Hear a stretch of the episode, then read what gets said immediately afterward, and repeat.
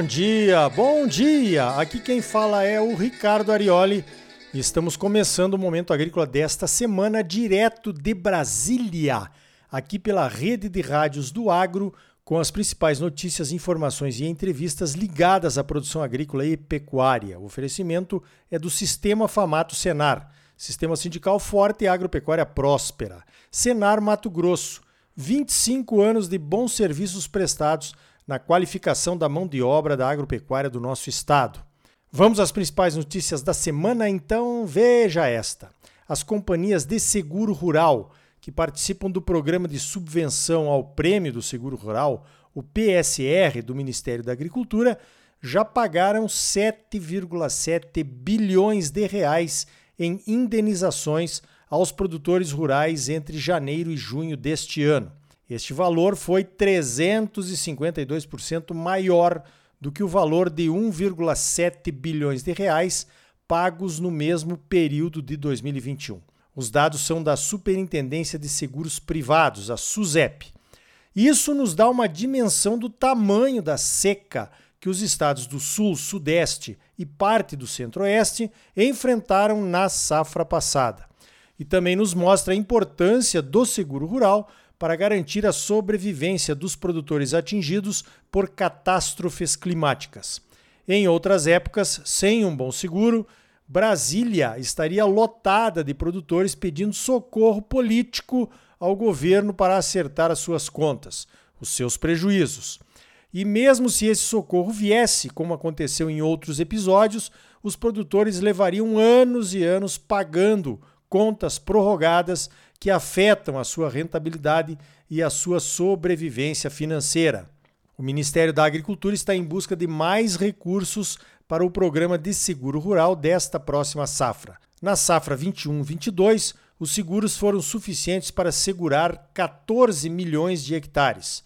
Nesta safra, os 990 milhões de reais disponíveis para a subvenção só permitem o seguro de 8 milhões de hectares.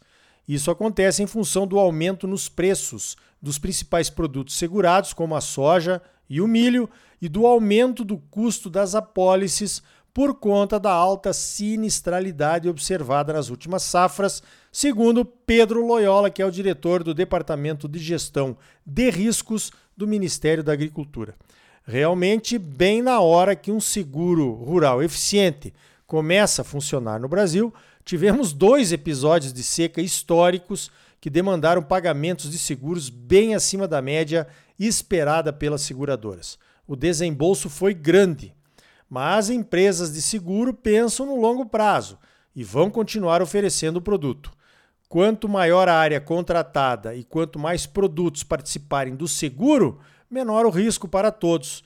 Menor risco em matéria de seguro significa menor preço das apólices. Essa é a fórmula de um seguro rural eficiente. Falando em seca, a Europa continua enfrentando uma seca braba, pelo menos em algumas regiões. A seca não atinge apenas as lavouras de verão, como o milho, que já sofre perdas, mas também atinge o transporte fluvial do rio Reno, uma das mais importantes hidrovias da Europa. O transporte do carvão para as termoelétricas está prejudicado justamente na época em que os europeus sofrem com os preços da energia.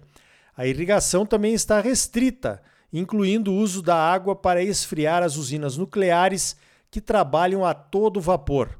Literalmente a todo vapor, pois produzem o vapor que vai gerar a energia elétrica. E as lavouras, principalmente de milho na Romênia, na França e na Alemanha, sofrem com a falta de chuvas e com as altas temperaturas o milho europeu seria estratégico para suprir a lacuna de oferta de milho deixada pela Ucrânia.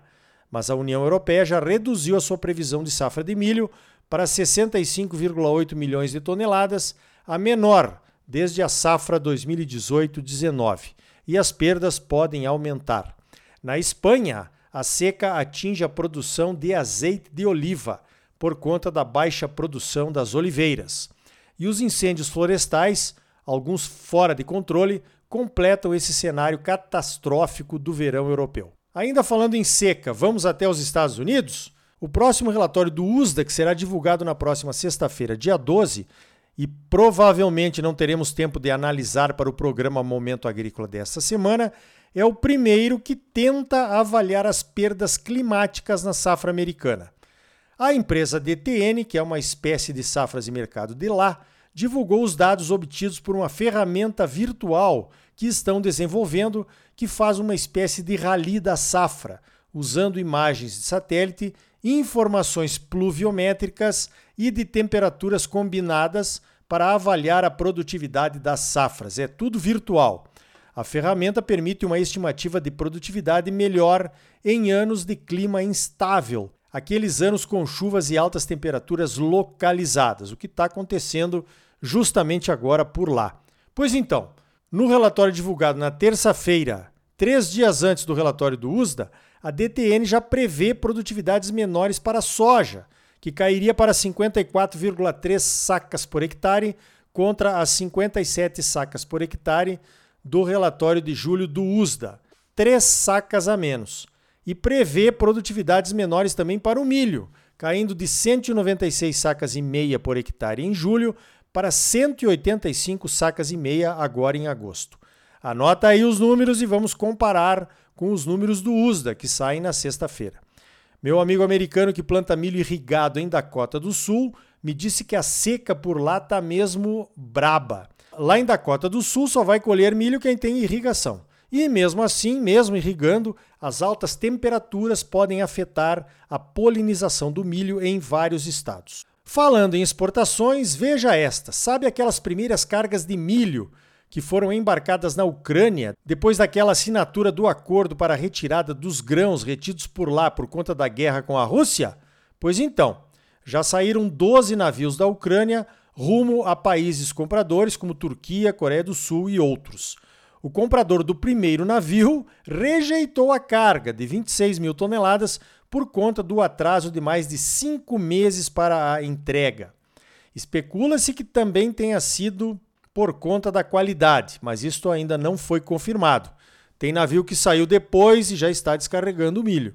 O pessoal do navio rejeitado está esperando por novos compradores. Os navios precisam de inspeção, que é feita na Turquia, para evitar o contrabando de armas. Ou seja, essa retirada das mais de 20 milhões de toneladas de grãos que estariam retidas nos portos da Ucrânia desde fevereiro, ainda vai ter muita história para contar, né? Olha, se a inspeção for feita por alguns classificadores aqui de Mato Grosso, então a coisa vai enroscar. Eita pessoal para achar defeito nos grãos aqui no estado. Vai ter que instituir o classificador legal da AproSoja por lá também. Deu problema na classificação? Chama o classificador legal. Veja esta: a balança comercial brasileira em julho apresentou um superávit de 5,4 bilhões de dólares. Exportamos quase 30 bilhões de dólares e importamos 24 bilhões e meio de dólares.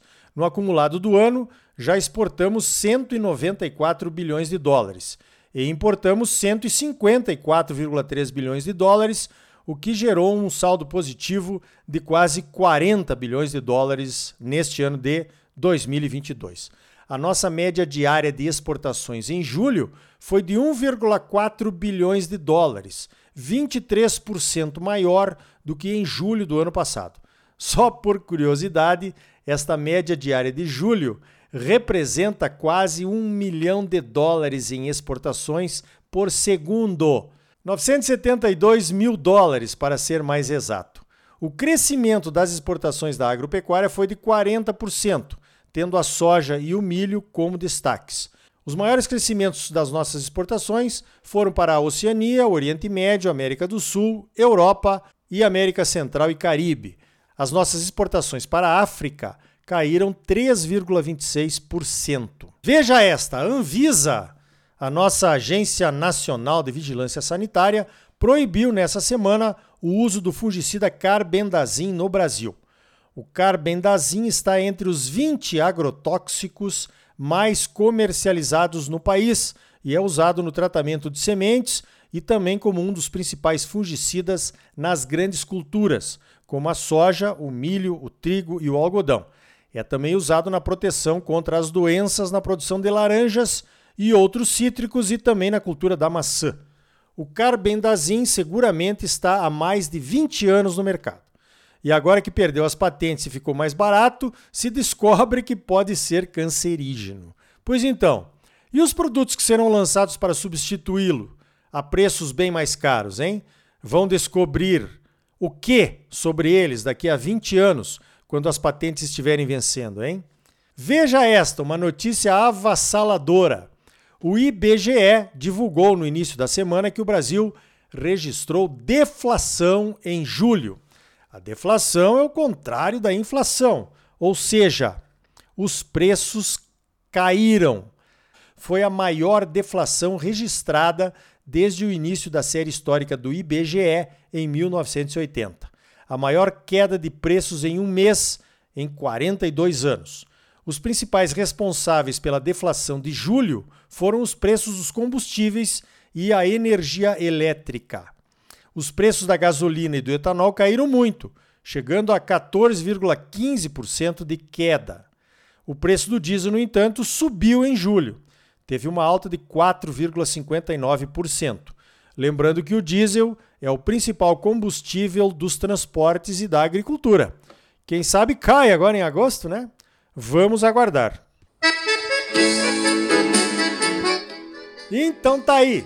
No próximo bloco, você vai saber com exclusividade como foram as negociações do Brasil com a China para abrir os mercados do milho, do farelo de soja, sorgo, gergelim, algumas frutas e outros itens. E ainda hoje, vamos falar do Programa Brasileiro de Cadeias Descarbonizantes, a construção de um mercado de carbono para o agro brasileiro. E também como foi o Encontro Nacional do Agro, promovido pela CNA em Brasília, com mais de 3.500 lideranças ligadas ao sistema sindical e que apresentou o documento O que esperamos dos próximos governantes, que vai pautar as discussões de políticas públicas de interesse dos produtores no próximo governo. E aí, tá bom ou não tá? É claro que tá bom, você só merece o melhor. Então não saia daí. Voltamos em seguida com mais momento agrícola para você, no oferecimento do Sistema Famato Senar. Sistema sindical forte, agropecuária próspera. Voltamos já.